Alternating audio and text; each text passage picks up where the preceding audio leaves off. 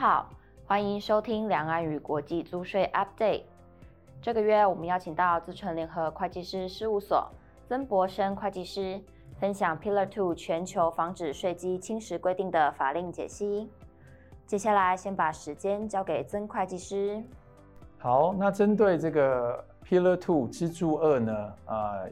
全球最低税负制哈，那正式的名字是全球防止税基侵蚀规定。的法令呢？啊，OECD 其实陆续出炉了这个所谓的呃 Model Rule 哦，还有这个 Commentary 跟 Example 哦。那我们今天呢，主要就来跟大家做一些啊这些细节的法令的一些说明哦。那目前整个全球最低税负制的法令架构呢，啊已经是最终版哦，所以未来各国就是按照这个所谓的 Model Rule。来制定各国啊 Pillar Two 的母法哦。那在呃最近呢推出来的是这个细节的解释哈，就叫 Commentary，还有啊大概有这个几十页的啊这个 Example。那针对每个啊章节啊里面的一些说明呢，有了一些较为具体的事例哦。那呃，目前 OECD 在做的是这个针对执行面哈，就是 implementation 要怎么去啊，让各各地的税局知道怎么去执行啊，资讯交换啊，申报啦哈，这些面向在做公开征询。好，那预计呢会在这个年中哦，能够推出这个所谓的 implementation framework。那我们在这边呢，再再次跟大家报告哈，整个全球最低税负制的一些基本啊的介绍。那它的税率定在十五 percent 哦，它的适用门槛是跨国企业的合并营收，在过去的四年如果有两年你达到七点五亿欧元，那就是两百五十亿台币左右哦，这个跟国别报告的标准是相同的，那你就要。呃，这个遵循这个全球最低税负制哦。那呃，在全球最低税负制有排除啊某些个体啊是不需要来适用全球最低税负制，所以包括政府的实体、国际的组织哈，或者一些非营利组织、退休基金。那里面比较重要的像是 investment fund 啊，投资基金，还有这个 real estate investment fund 哈。那如果是投资基金所投资的这些啊公司，可能一并哈，在某些条件下都可以不需要适用啊全球最低税负制。好，那其实全球最低税负制最关键的观念就是啊，整个集团呢，每一个国家哈，我重复重点是每一个国家要分别计算这个有效税率。那如果你一个国家的有效税率呢低于啊十五 percent 的最低税负制门槛，你就要去计算所谓的补充税啊，又叫 top up tax。那在计算这个 top up tax 呢，其实不是这么单纯哈。那这边是有简单的整个计算的步骤哦。那第一个你要算所谓有效税率的时候呢，重要观念不是用财报上面的所得税费用去除以税前净利啊。而是呢，要把财报上的所得税费用做一连串的啊这个调整，来计算出所谓的调整后涵盖税款，英文叫做 Adjusted cover Tax，这是分子。那分母呢，不是财报上面的税前净利啊，而是要用财报上的税后净利啊来做一连串的加减项的一些调整来。计算所谓的这个 global income 哦，就是每个国家的 global income。那把 adjusted cover tax 啊除以 global income 算出来的就是那个国家的啊 ETR 有效税率。好，那算了有效税率之后呢，啊，针对十五 percent 跟有效税率的差异，就是你要去计算的 top up tax 的 percentage 啊，就是比如说你算出来是十 percent。那你低于十五 percent，你就要缴五个 percent 的 top up tax。那在算 top up tax 的绝对金额的时候呢，哦，它是要从这个 global income 哦去减掉啊实质营运的这些 carve out 的免税额啊。那实质营运的免税额的计算呢，基本上就是这个国家的这个员工薪资费用啊，它乘上一个百分比啊。那目前初步。啊、导入的时候是薪资费用的十 percent，哦，还有啊这个呃有形资产价值的总和，这个国家的有形资产价值总和啊，初步导入的 percentage 是八个 percent 哦，那这个两个数字相加起来就是实质营运的免税额。那呃渐渐的会把这个 percentage 通通都调到五个 percent 哈，那在未来的几年内这样子。那所以呢，把这个 global income 减掉实质营运免税额，算出来的叫做超额利润哈，这个 excess profit。去乘上刚才算的这个 top up tax 的 percentage，哦，算出来是原则上你要补的这个 top up tax，但是呢，这还不是最后哈，你还必须要再加上啊，可能前期啊有一些额外要补充的税负没有缴清，那你就会延到这一期哈，所以会有一些 additional 的 current top up tax，或者然后呢，你还要再减除。哦，当地如果有所谓合格的国内最低税负制的补充税，哦，那如果已经有国内最低税负制的补充税呢，也可以当成减项，啊最后来计算出最终的这个 top up tax。那算完这个国家的 top up tax 呢，你要按照哦，这个国家里面可能有三四家哦公司，那每一个公司到底要缴多 top up 多少 top up tax，这边也会再按照哈、哦、这个。一定的百分比来分配给这个国家内的集团成员，好，所以它是有一连串的这个计算步骤。那我们这边给大家一个简单的示例哈，假设我们最终母公司在 A 国啊，我们就假设 A 国是台湾哈，那我们的其中一个子公司在 B 国，那我们假设这个 B 国啊在新加坡。那这个 C 国啊是集团成员二啊，在假设我们在大陆好了，好，那所以呢，B 国新加坡的这个 global income 啊，经过调整算出来是两千，那 cover tax 算出来是一百啊，相除就是这个国家的有效税率五个 percent 啊，那然后呢，计算出的补充税啊，跟十五 percent 的差异就是十个 percent 哦。那假设当地的啊有形资产还有员工薪资的合计数叫做五百，哦，那假设实际营运免税额目前的 carve out 的 percentage 是五个 percent，那就是有二十五哈是可以被 carve out，所以呢两千的 global income 要减掉实际营运的这个免税额的二十五，变成一九七五哦，再乘上这个十个 percent 的 top up tax percentage 来算 top up tax 哦，针对新加坡。而 C 国的大陆呢，它的有效税率哦，从 cover tax 两百五跟 global income 一千算出来是二十五 percent，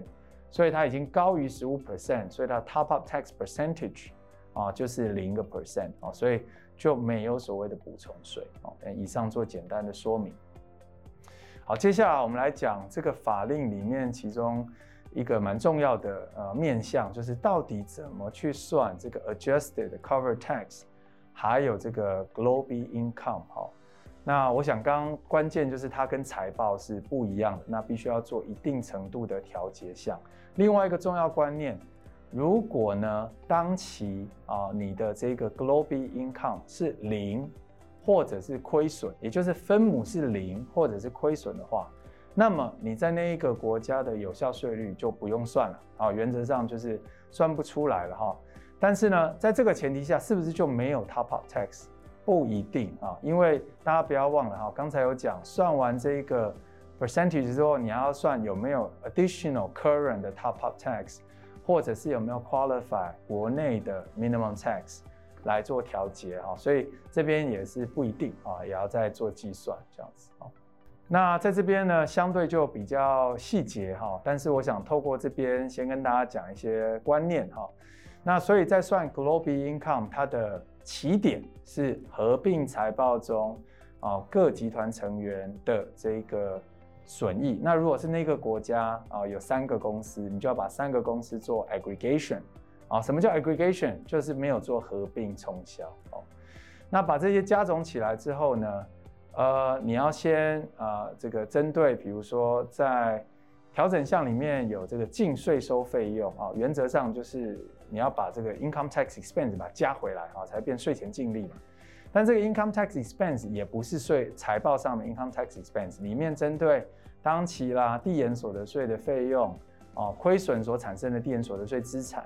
哦，或者是这个某些合格的国内法下的补充税负等等呢，要做这个项目的调节。再来就是说有所谓的资产重估增值，哈，在财报上可能入 OCI，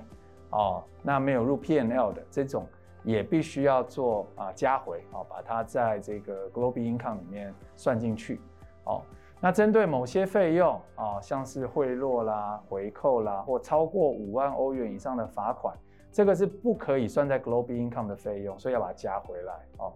那如果有一些前期哈会计政策、会计错误调整，在财上入保留盈余，没有入 P N L 的啊，那这个也要把它加回来。好，那再来应计退休金费用呢，在财上呢，啊，可能是呃用应计基础，但是税上呢是实际提拨才认列费用的话，基本上要调整成税上的方式。好，好，那那当然这个跟各国的当地啊这个报税上面是怎么处理，可能又不一样。哈，所以这个是在 GloBE 上面的这个角度。哈。那再来就非常规交易原则的金额要做调整，大家会想这个到底怎么做呢？原则上要看哈这个呃这个 TP 的调整是不是单边的调整，会不会造成 double tax 啊就双重课税，或者是 double non tax 啊就双重不征税。如果是在这个情况之下呢，你就必须要做调整哈。好，那再来就是所谓的合格可退还的税收，这个要做增加哦。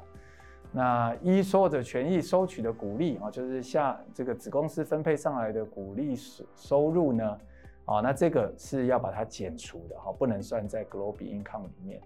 然后呢，如果你有资本利得，也是要减除的。可是大家记得哈，它要针对持股哈，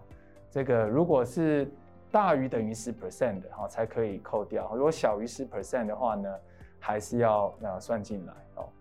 那集团内如果是组织重组的这种方式的处分资产负债的损益呢，哦，这个呢也呃要做调整，哦，功能性货币哦所产生的汇兑损益不用算进来，哦，所以要把它排除掉。国际运输相关的所得，还有附属相关的国际运输所得，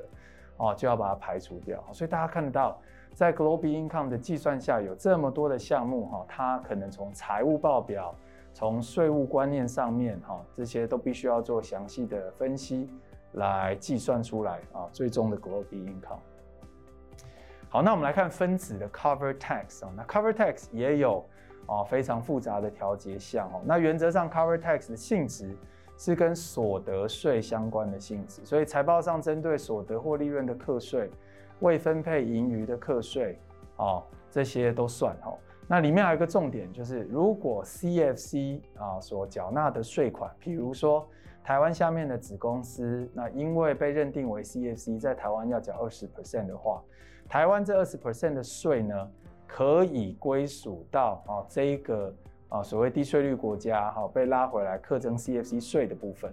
哦，但是必须要归属到这个所得来源国，在这个角度上，跟台湾的 CFC 的规定呢，又有一定程度的落差哈，大家都知道台湾的 CSC 规定针对的是台湾股东第一层投资的啊境外低税率国家，而在这个 GloBE 啊这个归属概念上呢，是归属到不管下面有几层哈，都要归属到最终的来源国家，所以在这边执行上面到底要怎么做哦？我想还必须要再再观察最终哈各国法令出台的。哦，内容还包括台湾出台法令的内容。哦，那如果不涵盖的部分哈，如果你这个 GloBE 下面需要缴纳的这个，包括在所得涵盖原则或者是征税不足的这个呃补充原补充原则下面哈，IR 跟 UTPR 下面啊要缴的税，这个是不涵盖的哈。国内最低税负之下缴纳的啊补充税也不算哈，还有所谓的不合格的应退税款也不能算哈。保险公司为投保人收益而支付的税款，这不是保险公司的税哈，所以也不能算哈。再来就是非所得税性质的销售税、增值税、关税哈、数位服务税等等。那针对 Cover Tax 的调整项呢，呃，它从财报上的所得税费用，当期所得税费用作为起点哦。那针对呢，呃，税前认列哈，有所得相关的涵盖税种要把它加回来哈。然后呢，实际使用 GloBE 亏损的递延所得税资产也可以啊加回来哈。然后实际支付哦不确定税务事项的税款，这个要加回来哦。取得合格的可退还税款哈，记得哦，虽然是取得一个退税款，但是它可以算进所得税费用哦，所以这个加回来。然后呢，未纳入 GloBE 损益的啊这个相关所得税费用就要把它排除掉哈。不合格的可退还税款要排除哈，不能算在分子，也就是它的这个有效税率就会下降哦。然后取得其他可退还税款的税额抵减呢，这个也要排除掉哈。然后如果是不确定事项哈，uncertain tax position 的所得税费用也不能算。OK，预期未来三年内不会支付的所得税费用也不能算哦。然后呢，某些认列在权益跟 OCI 的这些项目，它相关的税款呢，要把它调节进来哦。然后递延所得税资产跟负债也要做相应的调整。好，所以以上大家从这个 GloBE Income 还有 Cover Tax 的调整项里面就可以看到哈，整个最低税负制在计算上面的这个复杂性。好，那所以我想透过以上的啊解说呢，可以让大家了解哈。那我们其实啊会建议哈，所有的公司啊，这个这个会面对到最低税负制的企业呢，必须要提早的去做这个沙盘推演。那呃，可以从哈公司里面比较大的几个经营个体的国家哦，透过这些法令的解析去做分析，诶，那我们到底会面对多大的 top up tax？那针对这里面的项目呢，其实牵涉到很多的会计原则的采纳，或者是税务上面的这个规定的判断哦，那针对财税差的调节等等。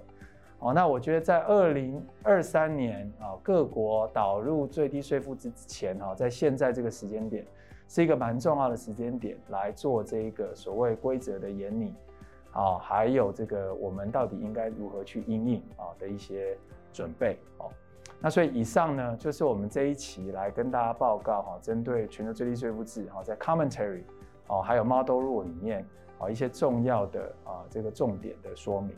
谢谢大家的收听，也欢迎大家到 PwC 台湾 YouTube 频道观赏影片或订阅 Podcast 频道，及时取得最新资讯。